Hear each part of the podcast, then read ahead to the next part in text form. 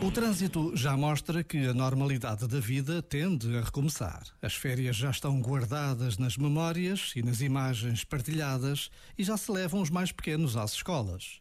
Mas não podemos facilitar nos hábitos que a pandemia nos obrigou a ter. E não são só os cuidados de higiene e distanciamento social. Precisamos de estar atentos aos mais velhos, de cuidar de quem mais precisa. Precisamos de manter acesa a nossa inquietude pelo bem do próximo.